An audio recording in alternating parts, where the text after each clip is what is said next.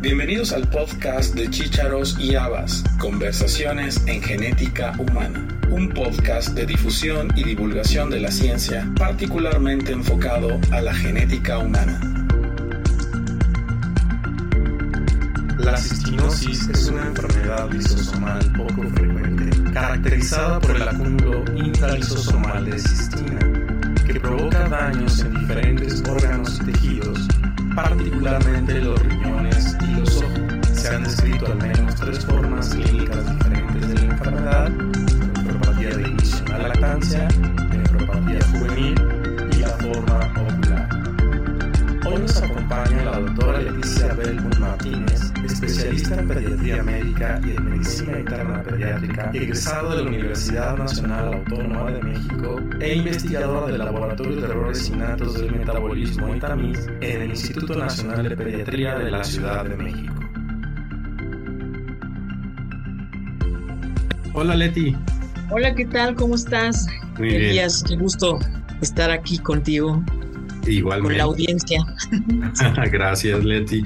Gracias por aceptar la invitación para hablar de un tema muy interesante y del cual tú eres una de las expertas nacionales, que es la cistinosis. Pero antes de, entrar directamente al tema, pues vamos a abor- abordarlo desde lo general a lo particular. Vamos a empezar hablando de los desórdenes hereditarios del metabolismo, cómo ha ido cambiando este, este panorama, cómo se ha ido modificando en relación al diagnóstico y a las formas de tratarlo y sobre todo en el diagnóstico temprano para luego llegar a la cistinosis. ¿Qué te parece que empecemos hablando por las generalidades? Me parece excelente, pero antes de empezar, quiero felicitar al programa de Chicharos y Habas. Tiene el número muy divertido, como que muy atractivo. Eh, felicito a esta iniciativa, a la idea y a tu conducción y a todos los que han participado porque pues son muy entretenidos, muy divertidos también y, y muy ilustrativos. Entonces, felicidades y gracias por permitirme estar aquí el día de hoy. Gracias a ti, Leti. Y bueno, pues los errores innatos del metabolismo son, yo creo que es un tema muy apasionante, son un grupo de enfermedades que ahora son, yo creo que el motivo de, de la labor diaria de muchas personas que ya actualmente ya tienen más conocimiento y pues que están dados por, por defectos, por algunas alteraciones eh, que son genéticas, sin mutaciones, que van a estar precisamente dando una información inadecuada para que se presente una enfermedad. Eh, existe eh, ahora una actualización de la, de la ancestral eh, forma de clasificarlos, en donde pues tenemos a las moléculas pequeñas, las moléculas complejas y los efectos de energía. O sea, eso sigue igual.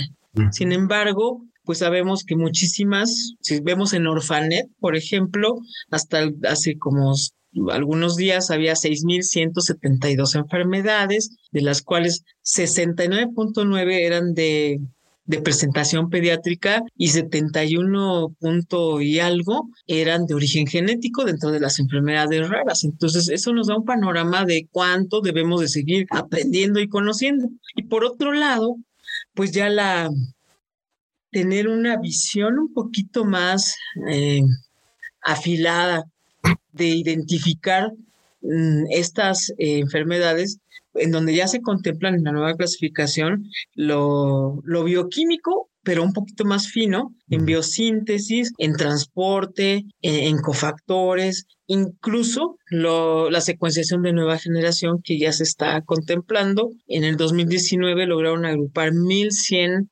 errores innatos de metabolismo en 120 grupos, pero actualmente eh, hay casi 1500 y yo creo que eso es una tarea muy, muy interesante. Hay una clasificación de internacional en donde los expert, varios expertos del mundo se unieron para, para hacer este documento que está en, está en línea. Impreso es tan difícil poderlo tener es muy interesante y tenemos pues el privilegio que una de nuestras químicas, eh, Isabel Ibarra, la maestra Isabel Ibarra, participó representando a México y pues a, es la única mexicana y prácticamente de nuestro laboratorio participó en esta en este nuevo formato de clasificación que es verdaderamente pues eh, interesante. Muy bien, Leti. Y dentro de estos, nueva clasificación y nuevos grupos siguen estando formando parte importante lo que llamamos enfermedades lisosomales. Claro. De estas, pues no nada más las deficiencias enzimáticas, sino también moléculas transportadoras, proteínas de membrana y otras moléculas para poder entender todo el contexto y llegar finalmente a la cistinosis. ¿Qué nos puedes decir de este grupo particular de enfermedades lisosomales? Wow, pues es que este, las enfermedades lisosomales, este grupo de, de, de padecimientos, pues ya abarcan más del lisosoma. Y ya nada más, ya no son solamente el lisosoma, sino ya están agrupadas en la, entrando ya en temas ya de, alto nivel, la, fisio, la nueva fisiología celular, pues eh, establece que hay una forma dinámica de, comportamiento de la función del lisosoma. Ejemplo, el pH no es uniforme 24 horas en el lisosoma y el lisosoma de diferentes órganos y de diferentes estructuras tiene también diferentes comportamientos. Podemos tener a lo mejor en el de manera diurna un pH de 5 en algún lugar, pero en otros horarios ese pH se puede modificar y hay diferentes efectos que pueden modificar este pH que va a impactar en el resto del funcionamiento del lisosoma. Y ya pues las eh, este, alteraciones específicas de membrana, las de las canalopatías sobre todo, no nada más es el transporte, sino todo lo que hay entre la parte externa e interna de la membrana hay un mundo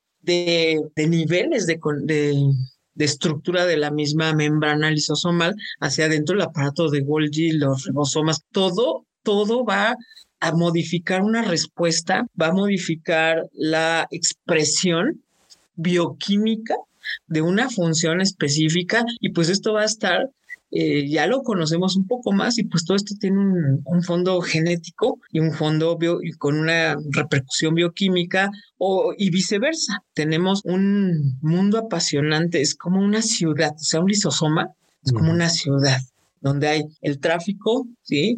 Tiene que resolver facilitando la afluencia de las moléculas y sobre todo en las lisosomales, pues esas macromoléculas y tratar de liberar de una o de otra manera, primero con mecanismos compensatorios y posteriormente pues con medicamentos, con terapias de reemplazo enzimático, con inhibidores de sustrato y con muchas otras alternativas que, que existen ya, más las que vienen. O sea, yo creo que el lisosoma es apasionante. Tienes razón y eso cambia totalmente la idea antigua que teníamos de que el lisosoma era un reciclador o un bote de basura. Tiene funciones muy importantes y reguladoras dentro de la célula y también a nivel extracelular. Se pueden mandar señales, se pueden reciclar un montón de proteínas, es un sensor de nutrientes, eh, la autofagia también le conocemos muchas más funciones y bueno, todos los días vamos aprendiendo mucho de lo que es el lisosoma. Comparto contigo ese entusiasmo en relación a, ese pequeño organelo. Vamos a hablar entonces ahora de lo que es la cistinosis. La misma palabra suena como algo muy misterioso y tú tienes la llave para revelar este misterio. Pues el misterio todavía sigue sin resolver, pero ya hay más explicaciones. continuando con la parte, por ejemplo, bioquímica y de la función. La cistinosis es una de las enfermedades, la voy a llamar enfermedades o trastornos, que puede estar clasificado en tres niveles. ¿sí? En la cistinosis, el trastorno de la, del metabolismo de la cistina es lo que bioquímicamente caracteriza a este padecimiento, en donde hay una dificultad de la cistina para transportarse desde adentro del lisosoma hacia afuera. Este transporte se lleva a cabo por una proteína que se llama cistinosina. Entonces ahí tenemos un problema de transporte y al tener una alteración en el canal, ¿sí? Para salir del lisosoma, esto se podría clasificar como una canalopatía y también es una enfermedad lisosomal porque la cistina está dentro del lisosoma, pero también es un trastorno de aminoácidos porque la cistina es un aminoácido. Entonces es una, la cistinosis es una enfermedad en donde confluyen pues todos estos fundamentos fisiológicos que van a tener en, es de las enfermedades en donde tienen una repercusión multisistémica que abarca desde órganos de todo el cuerpo, muchísimos, como pues riñón, hígado, médula ósea, eh, ganglios linfáticos, tiroides, gónadas, pero llega a repercutir en un órgano vascular como es la córnea, con ese depósito, esa, esa cistina, ese aminoácido que no logra salir, se deposita en forma de cristales. Estos cristales alteran la estructura, la arquitectura celular, generando pues daños, sobre todo en los glomérulos, que nos van a dar una insuficiencia renal y tarde o temprano van a repercutir eh, y requieren un trasplante renal. Y en la córnea, pues la córnea es avascular, pero ahí se depositan también en la córnea, en la esclerótica y en la retina y en varias estructuras, desde la cámara anterior hasta la retina, se pueden acumular cristales y pues tenemos una, una variedad de sintomatología pues muy heterogénea, pero muy interesante. ¿Nos podrías eh, ampliar un poquito el cuadro clínico eh, con relación en esta afectación multisistémica? El cuadro clínico es totalmente común. Los niños, ahí, ahí va, por ejemplo, en un cuento que, que después podré concluir, se llama La pobre niña con sed o El pobre niño con sed, y de ahí se puede derivar un cuentito, está inconcluso, vamos a terminarlo. Estos niños tienen al inicio, los primeros seis meses prácticamente viven bien, están normales, hasta que se detiene la, el incremento de peso, se detiene el incremento de talla, entonces empiezan con talla baja, peso bajo, empiezan a estar, esto empieza a evolucionar y después de los seis meses las mamás empiezan a buscar ayuda porque el niño no, no sube de peso y no come, tampoco come y no sube de peso, entonces hay desnutrición. Sin embargo, una consulta de pediátrica común es que el niño no come o deja de crecer y pues eso es un motivo de causa común que a nadie le va a alertar que pudiera ser una enfermedad genética como la cistinosis.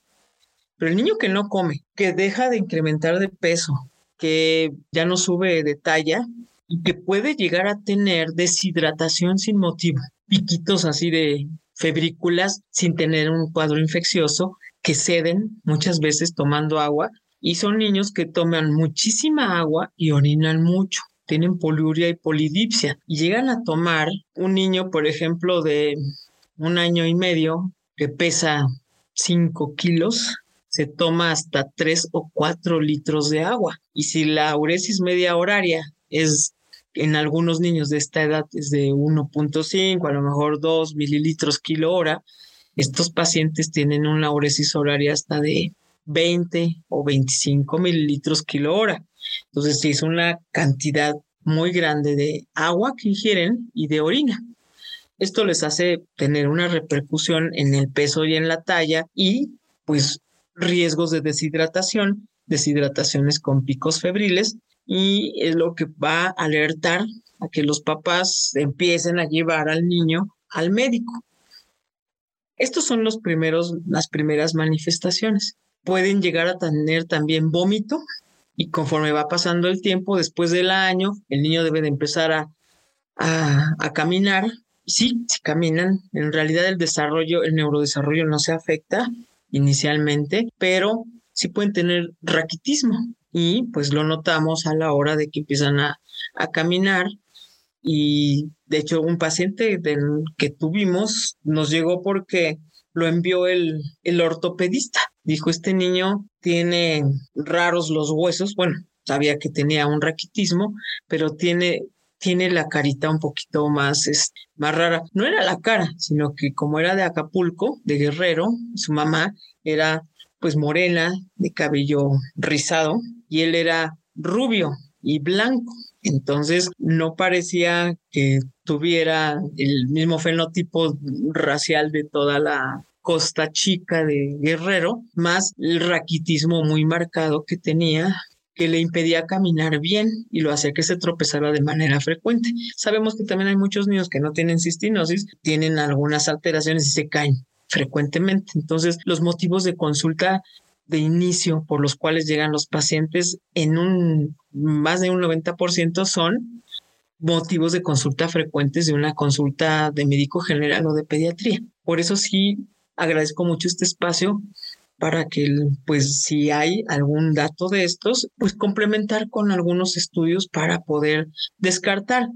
A veces sí es mejor decir que es uno exagerado, si no fue nada, mejor a omitir o subestimar estos datos que pudieran tener un, un, sustento más, este, más fuerte para confirmar una enfermedad, como la cistinosis. Hay dos, dos tipos de cistinosis nefropática, que es la del la de inicio temprano o infantil, que es la más frecuente, y otra que es en la edad juvenil o tardía, en donde pues es prácticamente igual lo que pasa en el niño, pero al pasar ya en un adolescente de 12, 15 años o más, pues ya a esa edad ya tienen una talla normal y funcional. Si empiezan muy, muy tempranamente, la talla final de estos pacientes es baja, porque la cistinosis también se acompaña de una alteración del túbulo proximal que es el síndrome de Fanconi renal, en donde pues prácticamente el 80% de todo lo que pasa por el, por el túbulo este, proximal se tiene que absorber. El paciente con cistinosis no se absorbe, entonces se tira bicarbonato, aminoácidos, sodio, cloro, potasio, fósforo, electrolitos y eso genera también un déficit multisistémico que va a tener repercusiones si empiezan muy tempranamente, la talla final siempre va a ser muy bajita. Y esto pues no es conveniente porque causa pues bullying en alguno. Y lo que queremos es que los niños tengan una vida normal, independientemente de qué enfermedad tengan, ¿no? Hablaste un poquito del diagnóstico y me gustaría que lo ampliemos también. ¿Cómo se hace el diagnóstico de cistinosis y cómo podemos confirmar la sospecha clínica en un paciente? La sospecha clínica es con la peso bajo, talla baja, pues el vómito, poliuria, polidipsia. Y con esto, pues hay que hacer estudios, pueden llegar a tener anemia, un poco de anemia, tienen acidosis tubular renal, pueden llegar a tener también disminus, primero tanta tiran todo esto que sistémicamente en la sangre también pueden empezar primero normal o después puede estar bajo. Y lo que hay que hacer es medir los niveles de cistina. Sin embargo, también una enorme, enorme apoyo es la, la lámpara de hendidura del oftalmólogo. Después del año, todos los pacientes con cistinosis pueden tener depósitos en la córnea. Y después del año, a través de la lámpara de hendidura, que eso es algo que no cuesta gran cosa, o sea que es muy sencillo, si existen cristales de cistina, en la córnea, inmediatamente lo conducente sería realizar los niveles de cistina en la, en la sangre, en leucocitos. Esto no, no contamos con ello en México de momento y entonces nos saltamos a hacer el estudio molecular. no es lo más correcto, pero lo confirmamos con el estudio molecular. Eh, los niveles de cistina sirven para identificar si hay elevación de cistina que nos estaría hablando de que el paciente tiene cistinosis y en pacientes que ya fueron confirmados con su estudio molecular, el control frecuente de niveles de cistina nos ayuda a identificar cuáles pacientes están llevando bien su tratamiento y, si se tiene que hacer ajuste de, del tratamiento y de las dosis. Esto no lo, no lo contamos con ello, pero hay un pero muy bueno, un pero muy interesante, en donde la famosísima, que es así algo así como, es como mi comadre, la quitotriosidasa, que me cae muy bien, ayudado y se ha identificado y se ha demostrado que puede ser un biomarcador de utilidad para identificar a los pacientes que no tienen tratamiento, que no han tomado ningún medicamento. Para los que ya están en tratamiento, podemos identificar si sí hay apego al tratamiento o no. Y si sí tienen apego al tratamiento, se puede ajustar un poco la dosis para, porque es un biomarcador que es indirectamente no es tan sensible como los niveles de cistina. Sin embargo, en, los pacientes que les hemos hecho estas determinaciones, gracias a nuestro querido doctor José Elías García ahí, que nos hace favor de, realizarnos estas determinaciones, pues hemos encontrado resultados muy interesantes. Realmente la primera vez que lo hicimos, yo me hice un autoexamen conociendo a los pacientes, tenían tratamiento o no tenían, o si se tenían apego o no lo tenían. Yo dije, a ver, este es, puede yo este, predecir un poquito si la quitotriosidasa salía normal muy alta, un poquito alta, mm, bastante altita, y en un 99, excepto en un paciente, este no acerté, en todos los demás sí. Y no es que acertara yo, sino me ayudó mucho a confirmar que efectivamente la quitotrocidasa sí es un biomarcador muy útil y me cae muy bien. tu comadre también me cae muy bien, es una enzima muy noble es fácil de hacer, es muy barato, se puede hacer en papel filtro. Y efectivamente en, el caso de la cistinosis hemos visto cómo los valores se normalizan cuando un paciente está en tratamiento. Pero no hemos hablado del tratamiento, platícanos de esa parte. No, el tratamiento también fue, unos dicen que son aportaciones de grandes mentes, pero fíjate que yo creo que hay que tener una gran mente y una gran curiosidad científica. Aquí el doctor Jerry Snyder, que falleció en noviembre del año pasado, fue quien empezó a, hacer las primeras, los primeros intentos de, obtener el medicamento, así como los niveles de cistina también se le atribuyen a él. Y lo primero que salieron fueron, de hecho, el predecesor del bitartrato de cisteamina, que es el que hay actualmente, pues estaba la fosfocisteamina, que es un medicamento específico que es de manera oral y esa al, al ingerirse de manera oral este bitartrato de cisteamina lo que hace es un complejo dentro del lisosoma con el con la cistina y logra arrastrarla hacia afuera de la pues del lisosoma. Este medicamento tiene una vida media corta de seis horas, entonces se tiene que tomar cada seis horas. Esto genera a veces un poquito de poco apego, porque no es lo mismo que te lo tomen cada 12 horas, que es la nueva presentación. en este momento tenemos el bitartrato de cisteamina de cada seis horas, que es el normal, y el bitartrato de, de, liberación prolongada, que es de cada 12 horas, lo cual pues ha generado mayor apego, aunque el costo sí es mayor. Y también se tiene el colirio, las gotas, para disolver los cristales de cistina en la córnea. Como la córnea es avascular, el tratamiento sistémico no mejora este depósito. Los pacientes sin tratamiento tienen un depósito crónico que parece simula un cielo estrellado y eso genera fotofobia, alteraciones del contraste y del color, eh, visión borrosa y, y mucha molestia, sobre todo con la luz.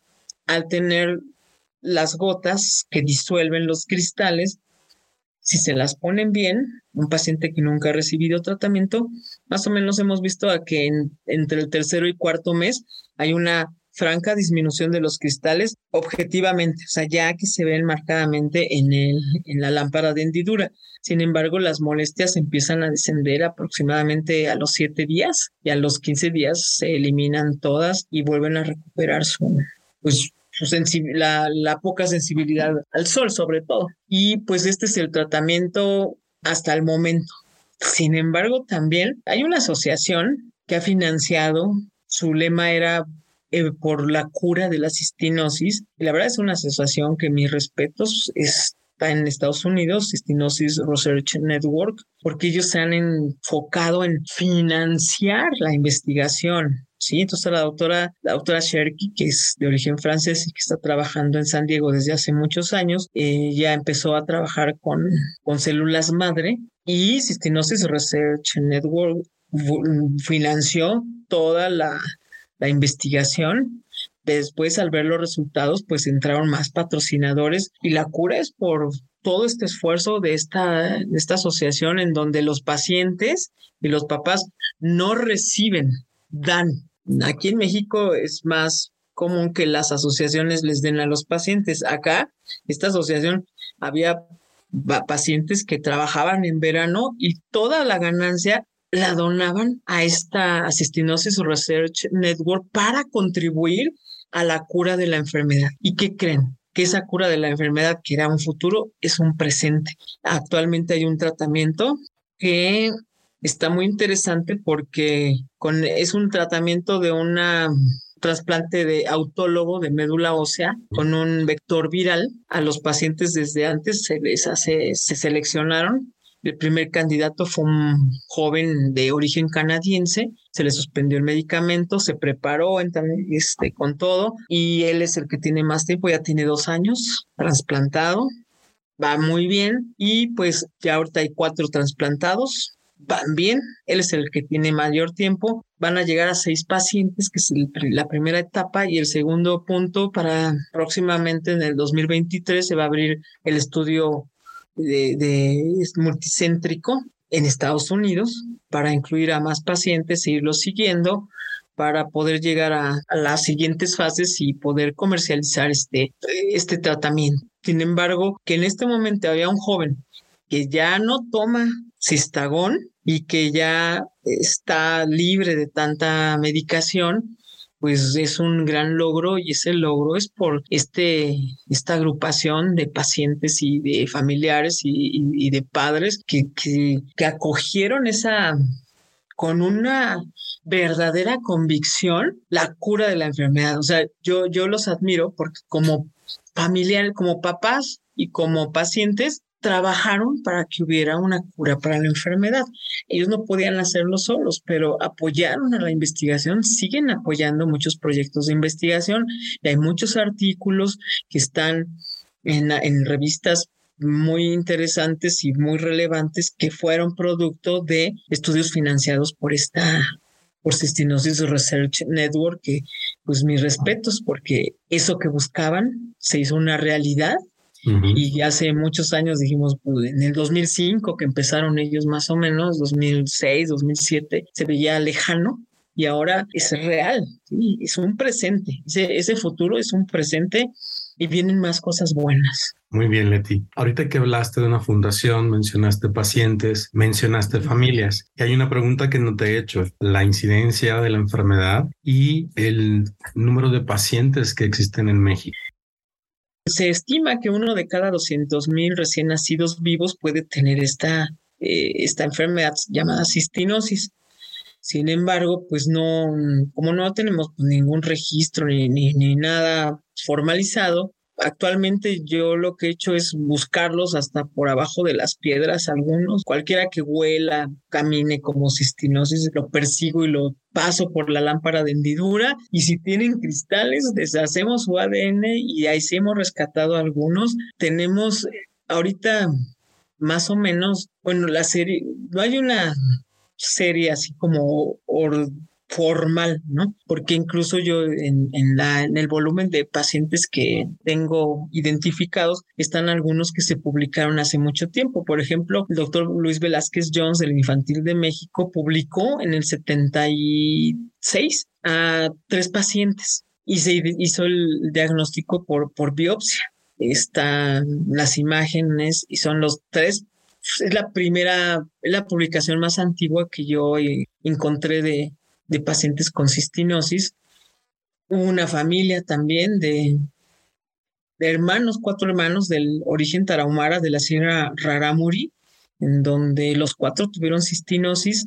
A tres de ellos se les hizo la biopsia y la biopsia la hizo nada más y nada menos que el doctor Rui Pérez Tamayo y en el Instituto Nacional de Neurología y Neurocirugía. Ahí en el ochenta y tantos hizo esa biopsia otro doctor, un interno de, Ciudad Juárez, fue como, como me localizó a, través de que uno de los nefrólogos que lo estuvo viendo, que ya estaba pues eh, retirado, jubilado, pero activo en la parte de asesoría, él fue, fueron sus pacientes y como vamos a, a, juntarlos, yo traté de ir por las biopsias a, a neurología y a neurocirugía y queríamos hacer el ADN de de esos bloques y pues casi casi me sacaron a patadas por querer eso de estos pacientes ahí en el instituto y pues no no pude no pude obtener eh, lo que yo quería para pues genotipificarlos porque era algo interesante. Entonces juntando todos esos y algunos otros casos aislados más los activos que están vivos y los que me ha tocado diagnosticar bastantes algunos están vivos, otros ya fallecieron, pero hay como, son como 46, ahorita hay otros 3, 45. Y ahí ahorita había uno perdido del Estado de México y hay otros dos, dos nuevos que me compartieron otras dos nefrólogas, una de Monterrey y otra de aquí de la de, San Luis Potosí. No hemos, no estamos llegando a los 50, yo creo que próximamente sí. esos, pues unos son históricos, otros ya fallecieron, pero ahorita vivos son como, como 20 o 21 más o menos. Muy bien. ¿Existe alguna asociación de pacientes en México? Hay una asociación de, de pacientes, es la única y, y sí existe esa. ¿Cómo se llama? Hay la Asociación Mexicana de Cistinosis y con ellos, este, pues cuando yo, yo diagnostiqué a mi primer paciente cuando era residente de medicina interna pediátrica en el Instituto Nacional de Pediatría y pues la mamá empezó a buscar, pues ya había algunos pacientes y, pues se empezó a formarla. Primeramente se llamó como Cistinosis, había una Cistinosis Foundation y nosotros primero la dejamos como Cistinosis Foundation México. Con cinco pacientes empezó la Cistinosis Foundation México. Después ya cambiamos a Asociación Mexicana de Cistinosis. Yo estuve trabajando con ellos de 2000, eh, del año, pues desde el 2000 más o menos hasta, hasta el 2017. Sí, desde entonces pues ya no colaboro con ellos, pero eh, es la asociación que existe. Muy bien, Leti. Creo que hemos recorrido todo el panorama de la cistinosis, sobre todo para ilustrar a quienes nunca han oído hablar de la enfermedad. Eh, evidentemente, tú eres, como lo dije al principio del podcast, eres una de las personas más entusiastas y la que más conoce sobre cistinosis en México. Y bueno, hemos compartido algunas, algunos, este, colaboraciones en relación al tema. Y bueno, no es lo único que haces. Eres una persona muy, muy polifacética. Trabajas en una revista, quiero que nos platiques de ello. Trabajas como investigadora en el Instituto Nacional de Psiquiatría. Antes trabajabas en el Instituto Mexicano del Seguro Social. Platícanos qué es lo que haces en general. Bueno, yo empecé desde guardería 1, 2 y 3, ¿sí? Kinder 1 y 2. Eh, mi formación desde, la, desde que era bebé, que asistí a la guardería, pero soy egresada de la Escuela Nacional de Maestros, de la Benemérita Escuela, y ahí me formé como, como maestra, pero yo no quería, yo siempre quería ser pediatra, pero fue una condición que me pusieron para poder seguir este, con la carrera de medicina.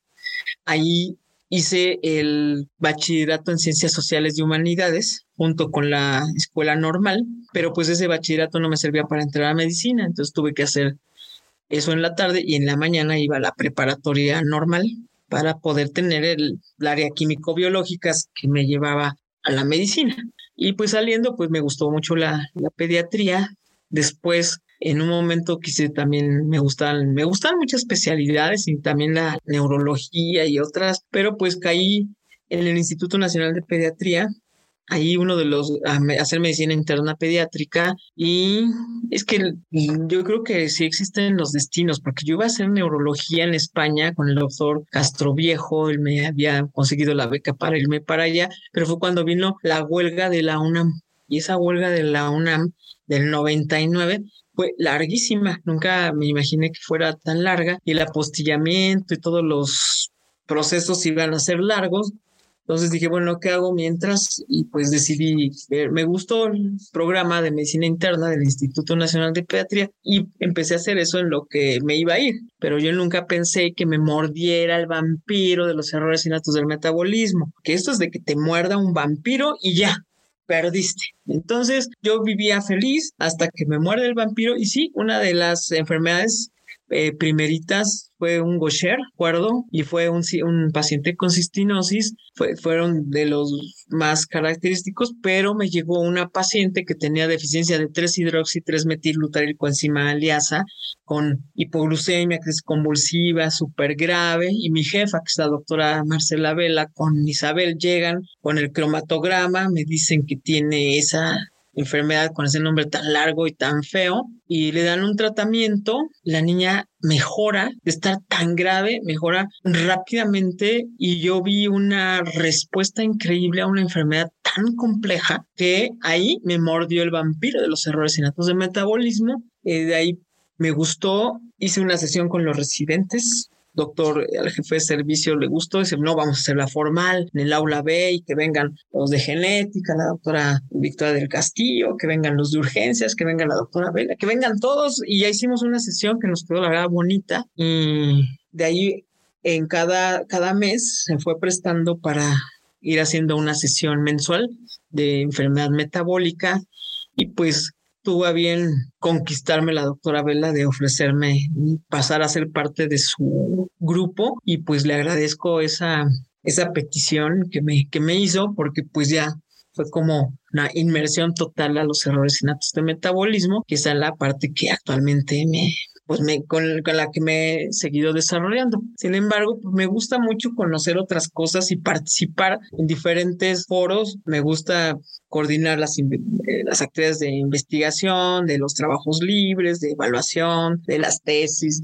etcétera, en diferentes comités de diferentes mesas directivas de organizaciones pediátricas he estado participando y pues eso me, me, gusta porque pues conoces a, a muchas personas, lo poco que sé, pues lo puedo compartir, aprendo mucho también y, eso es algo que pues ayuda a que uno tenga un significado de vida, yo creo como paga uno la cuota de, vida, pero pues lo más importante es tener amigos, ayudar a los pacientes y vivir bien. Yo creo que eh, disfrutar la vida y ser felices y compartirlo. Entonces, eh, me gusta mucho convivir con los residentes, de ofrecerles un espacio de conocimiento de manera relajada, lúdica también, eh, divertida, interesante, en donde se lleven los mayores conocimientos para aplicarlos en la vida, ¿no? O sea, eso es todo lo que todos, todos buscamos, todos queremos nadie lo hace al 100% bien, pero pues eso ha ayudado. Y de entre todas las cosas,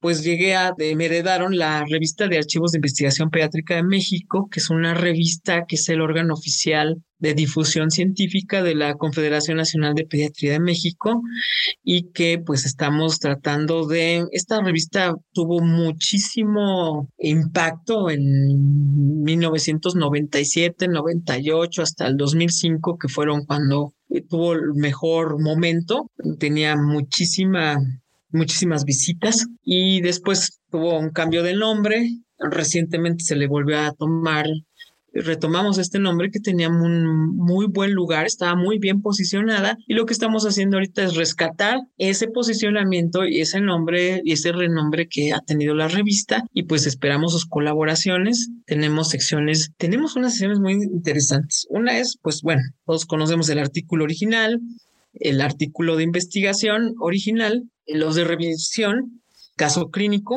Tenemos una sección de imagen en pediatría, que es una sección muy eh, amigable para este, compartir esta imagen. Son artículos pequeños, pero muy sólidos. Tenemos una sección que se llama herramientas para lectura crítica, en donde pues hablamos de algunos recursos para este, para tanto para escribir como para leer artículos científicos que nos ayuden a escribir un poco más, que se motiven a escribir y algunos otros tips. Este, muchas, eh, algunas personas les gusta, algunos profesores se las comparten a sus alumnos porque les ayudan y pues esos comentarios son muy interesantes.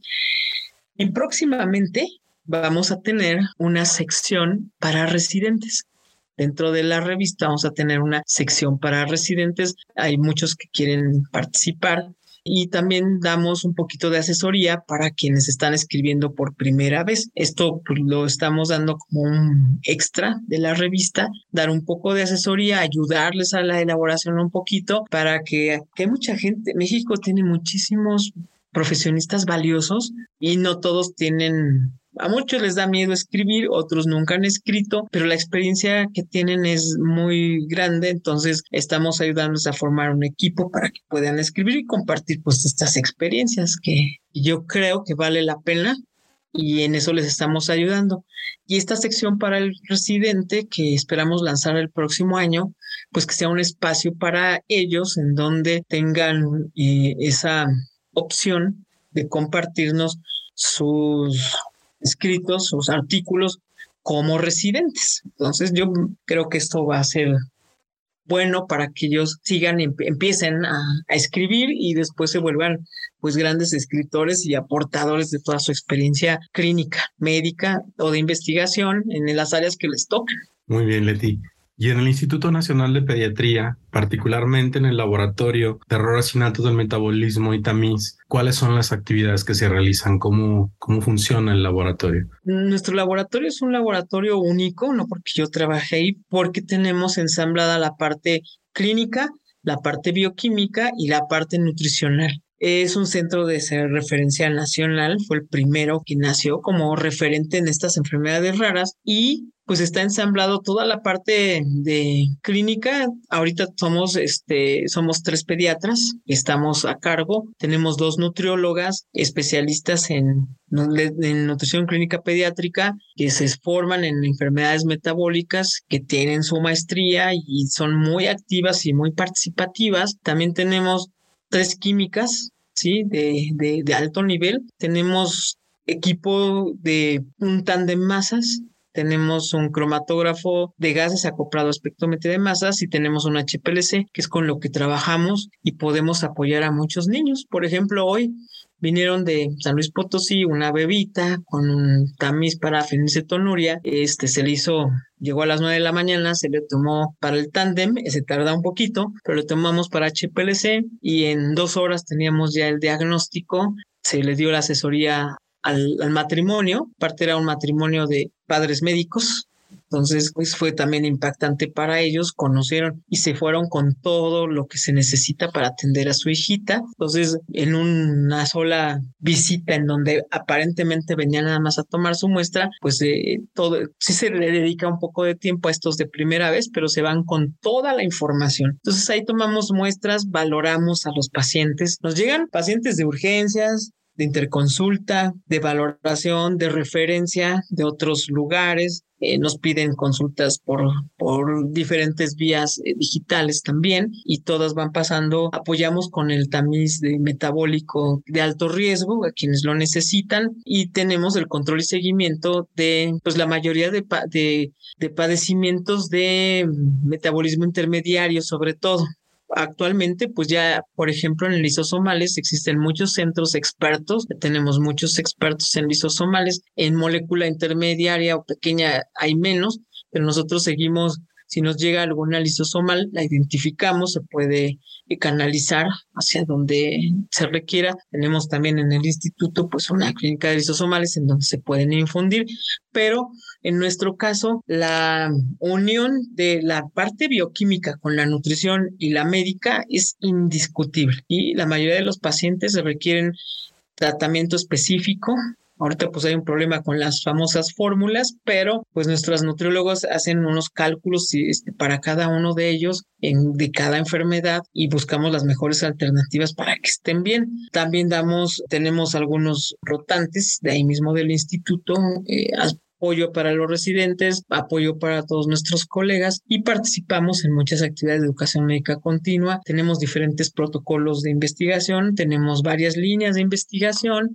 y pues este es un laboratorio productivo. Eh, con, buscamos que haya siempre una forma de compartir todos los resultados de, de los pacientes que tenemos de las distintas enfermedades. Eh, nos gusta hacer eh, eh, vínculos también. La doctora Marcela Vela es líder, es increíble. Yo la quiero mucho, la admiro muchísimo es una personalidad, una figura profesional de manera internacional que bien tiene hacer muchas vinculaciones también con otros este, institutos con otras entidades para diferentes protocolos colaborativos en donde se pueden pues generar muchos otros productos publicables y que, también de formación de, de, profesionistas de, de, para grado, en fin, y pues buscamos que, que tenga todo esto nuestro nuestro laboratorio, además de, de brindarles pues una atención personalizada pues buscamos que estén bien, que se sientan a gusto, que se sientan confiados. El paciente con un error innato de metabolismo es muy complejo. Llega con mucha, ahora ya llegan, todo el mundo se va al internet y llegan con, con centímetros impresos de tanta información, no toda es adecuada, llegan con mucha angustia, es muy difícil atender a algunos pacientes porque pues tienen enfermedades incurables y lo que van a oír pues son cosas que nadie quiere oír pero alguien las tiene que decir. Entonces, el acompañamiento para ellos, actualmente también tenemos un, un, servicio que se llama soporte para la calidad de vida, donde algunos de nuestros pacientes también les damos ese soporte para la calidad de vida, en aceptación del diagnóstico, mejorar su calidad de vida. Y ahorita con la pandemia y todo esto, no, pero muchas veces sí tenemos actividades para los pacientes, tanto de conocimiento como de convivencia, porque esto también es importante y que las mamás puedan convivir y platicar entre, entre ellos. Tratamos de que sea un laboratorio de investigación, pero bueno, es un laboratorio de investigación, pero tiene una atención muy integral con la parte clínica y con la parte este, de, laboratorio y nutricional. Muy bien, Leti. Me quedan dos preguntas más. Nos has platicado de tu formación como maestra, de tu formación como pediatra, como experta en errores innatos, como editora eh, en una revista, pero no nos has platicado de tu faceta de actriz y de cantante. Ah, no, bueno, de actriz yo nací haciendo drama, como todos los niños, yo creo. Este, pero me gusta mucho, siempre me gustó mucho la actuación. De hecho, ahora lo que estoy tratando de hacer, por ejemplo, en el Congreso de este año de la Confederación Nacional de Pediatría de México, te inventamos bueno, yo le, yo le agradezco a mis compañeros del comité científico, que pues, son investigadores, que son médicos renombrados, que pues hayan hecho eco para participar en permitirse dejar verse verdes como marcianos para hacer unas microcápsulas entretenidas. Hicimos una obra que se llama ahí En busca del objetivo perdido. Es un sketch que escribí para sensibilizar a todos y pues aprovechando pues toda la experiencia en el teatro, tanto como actuar de actuación y de dirección. Entonces, eh, dirigí esta mini obra la podemos mejorar todavía más y es para llevar un mensaje muy lúdico. trabajé como actriz desde pues chica, desde la en edad escolar. Tuve muchas obras desde de las obras que más me gustaron fue la Don Juan Tenorio, pero yo hacía el Tenorio cómico. Yo era Brígida, una Brígida que era como Celestina, ¿no? O sea, porque no era como era el Don Juan Tenorio cómico, pues la verdad era divertido. Hay otra obra, hice también El oso, Balú, en una obra musical para niños, el, en el libro de la selva, y la mayoría de los papeles que tuve fueron cómicos, ¿sí? Fue más comedia, más humor negro, algo de farsa y drama, y fue poco, pero fue lo que más me costó un poquito de trabajo obra que más trabajo me costó fue La casa de Bernarda Alba. Me tocó ser martirio, una de las hijas de Bernarda, y fue un, fue un reto escénico porque sí era algo difícil. Con los otros, la verdad, siempre me, me divertí mucho. También lo hacía incluso saliendo del hospital. Sí recuerdo una ocasión que arriba del hábito negro de la, de la famosa Brígida, un día me sacaron porque a mi doble, siempre tenía yo doble para los días de las guardias, pero secuestraron a mi doble, me salir del internado y, yo pregunté, ¿y mi hábito? Si no, ya está allá porque está el teatro lleno. Pues ahí fui, llegué, pues me puse el hábito y todo. Luego, ¿y mis botines negros? Ah, no, esos no los trajimos. Los chispas. Y había, y era una eh, presentación para prensa. Y yo sin los botines negros, con los zapatos blancos del internado. Entonces, hay una había una escena en donde yo bajaba de la barda, me saltaba la barda hacia la calle y pues se ven los zapatos y se ve lo que trae uno abajo y a la hora de, de la escena pues obviamente traía yo el uniforme de internado todo blanco, pero las carcajadas del público fueron extraordinarias. Pues fue muy chistoso porque mi director sí me regañó, el director, pero las críticas al menos de los periódicos y de lo que ponían dijeron, no, no, no. Lo más original fue la monja con zapatos de doctora. Entonces, que había, lo vieron como algo original, este, pero no pensaron que era un error me, me, divertí mucho. Esa parte sí me gusta mucho. También me gusta mucho cantar. Desde que nací, cuando nací, pues no lloré, yo creo que canté.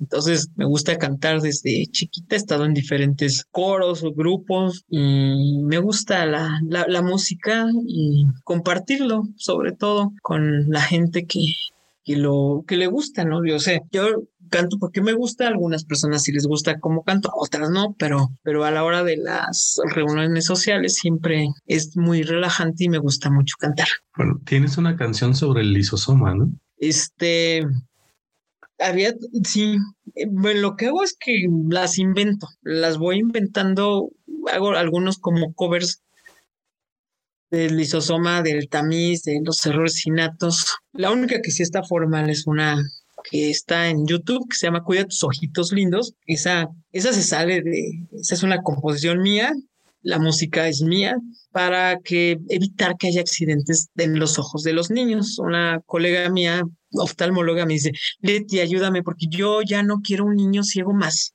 y tú me vas a hacer la canción. Y me costó trabajo la tonadita, porque la tonadita tendría que ser un poco divertida para los niños. Quedó, esa está en YouTube, se llama Cuida tus ojitos lindos. Y las otras, pues de alguna tonada, le acomodo las, la letra, por si es del lisosoma, por si es eh, alguna otra, las improviso. Entonces, de unas no me acuerdo, no las he apuntado, las del tamiz y varias, ¿no? Pero, pero sí, le he escrito al lisosoma. También tenía un cuentito del lisosoma. También los voy a acabar. La historia de. Había una vez un lisosoma, ¿no? Muy bien. Bueno, vamos a terminar esta entrevista. Siempre le pregunto a quien entrevisto qué consejo le daría a quienes quieren estudiar genética. En este caso voy a cambiar ligeramente la pregunta y te la voy a plantear. ¿Qué le recomendarías a alguien que esté interesado en estudiar sobre errores innatos del metabolismo, la enfermedad que sea? ¿Cuál sería tu recomendación? Pues a mí sí me gustaría decirle que por, qué quieren estudiar, ¿cómo, ¿cómo era la primera pregunta para el genetista? Eh, ¿Por qué recomiendas estudiar genética en este caso? Yo recomiendo estudiar genética porque la genética está tomando, está agarrando un vuelo y se está despegando de una manera increíble. Eh, yo creo que hace algunos años la participación del genetista no, bueno, yo no puedo vivir sin los genetistas, los quiero mucho a todos, es parte indispensable de, de mi diario vivir y para mí el genetista es indispensable. Entonces, y los quiero mucho, los admiro. Y yo creo que mm, si vamos a necesitar, ¿por qué estudiar genética? Porque cada día se van a necesitar más genetistas, ¿sí? Que el genetista era de tercer nivel y ahora ya está de segundo nivel. Yo creo que como también ya hay mucha práctica primer nivel también, desde primer nivel el genetista, el genetista no tiene nivel, el genetista debería estar en todos los niveles. Obviamente no tenemos tantos genetistas para abarcar todo, pero la necesidad de recurrir al genetista cada día va a ser mayor y yo sí recomiendo que se estudien mucho muchos que estudien genética, ¿sí? Y hay, en el caso de los errores innatos de metabolismo, pues se necesitan pediatras que, les guste. Las especialidades que más afines pueden ser son neurología, eh, gastro, endocrino, y pues eh, eh, yo creo que, pero cualquiera que desee estudiar, no le tengan miedo a los errores innatos de metabolismo, porque hemos tenido muchos que, ay, a mí sí me gustaría, pero ay, yo creo que como que no, me dan miedo, son difíciles, son complejos. Pues yo creo que todo es complejo hasta la vida diaria, ¿sí? Pero el área de los errores innatos de metabolismo es una tierra fértil, es súper amplia, se necesitan más expertos más médicos que estén fascinados de involucrarse con estas enfermedades y yo creo que todos los que quieran em, emprender un camino hacia este destino, pues puede ayudar a cambiar el destino de muchos otros pacientes. Ojalá hubiera muchos más personas interesadas de diferentes áreas para que pues se hagan más equipos multidisciplinarios en diferentes lugares y que sí haya más genetistas. Yo creo que cada día, cada vez se van a necesitar más y vienen muchísimas cosas muy interesantes porque ahora no nada más es pedir un estudio y, que lo manden para que a ver qué dice. No, ya, ya la participación del genetista es mucho más activa, ¿sí? En mayo tuve un paciente privado que debutó con un paro cardíaco al tercer día de vida. Entonces, lo intubaron, al día siguiente tomaron estudios, luego le tomaron un amonio que salió altísimo, entonces ya me interconsultaron y el niño pues estaba intubado, empezamos, empezó con hemodiálisis, se, se metió al prisma, y que se requería hacerle los estudios bioquímicos, pero también hacerle su estudio genético. Entonces, es de las pocas veces que se interconsulta a un genetista a la unidad de cuidados intensivos neonatales para que lo valore. La doctora dice, pues es que dice, nunca me habían interconsultado ah, de urgencia en fin de semana para ver a un paciente en una unidad de cuidados intensivos. Eso va a pasar, eso no es algo que pase frecuentemente, pero ya pasó, nos pasó, eh, fue un paciente con una citrullinemia tipo 1, ella fue toda su participación y el acompañamiento hasta el diagnóstico, nosotros seguimos con todo lo demás, pero esto para enfatizar la importancia que tiene la valoración de un genetista incluso en la terapia neonatal, porque porque somos un, pues porque se tiene que ser un equipo multidisciplinario, y así como este evento aislado en próximos hospitalizaciones y en más, cada día los van a empezar a interconsultar más y vamos a empezar a necesitar más, genetistas y porque es un área que tiene un futuro impresionante, que va a haber muchas otras áreas que, que no tienen fin y yo creo que es un, también es muy apasionante. Sí, si yo tuviera unos cuantos años menos, yo creo que me gustaría estudiar genética, pero como sé que muchos de mis amigos me harían el examen del consejo y me van a reprobar, la verdad, sí, pocas cosas me dan susto. Yo creo que el temblor de ayer no me da tanto susto como que este, el doctor José Elías García pudiera ser mi sinodal, porque me va a despedazar y yo va a ver cosas que no me sepa y eso, eso sí me asusta. Pero en otro momento yo creo que este, sería muy divertido. Ah, no, tú eres genetista honoraria. Ay, gracias. Antes de terminar la entrevista, Leti, ¿cuáles son tus redes sociales? ¿Dónde te pueden seguir? Con mucho gusto los espero en Facebook como Leticia Belmont, bien original. Mi canal de YouTube, adivinen cómo se llama, Leticia Belmont. Ahí por favor denle like a mi canción de Cuida tus ojitos lindos. Para lo haremos. Y ahí hay algo de material, apenas lo estamos alimentando. Y en Instagram, en leticia.belmont.10. Es, ahí me pueden seguir. Pues muchas gracias, Leti. Te agradezco este tiempo que nos diste para la conversación más que una entrevista. Es lo que buscamos, el, el acercarnos a los expertos, hablar de un tema, saber qué hay detrás de, todo eso, cómo llegaste a, estudiarlo en particular, cuáles son tus actividades profesionales que realizas y sobre todo el consejo para, para los que vienen atrás. Muchísimas gracias. Ha sido pues gracias a ti por la, por la invitación. Una felicitación, un reconocimiento a Chicharos y Abas nuevamente y a todos los genetistas y a toda la gente que está escuchando. Un abrazo gigante, de veras. Es una ciencia apasionante y pues muchas gracias, muchas gracias. Gracias a ti.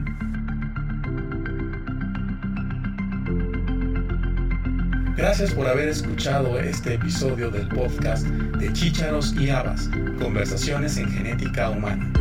Te esperamos la próxima semana con un nuevo episodio y te invitamos a que te suscribas gratuitamente en cualquiera de nuestras plataformas. Estamos en Acast, iTunes, Spotify, Google Podcast y Amazon Music. Y síguenos también en nuestra cuenta de Twitter, arroba chícharos y habas.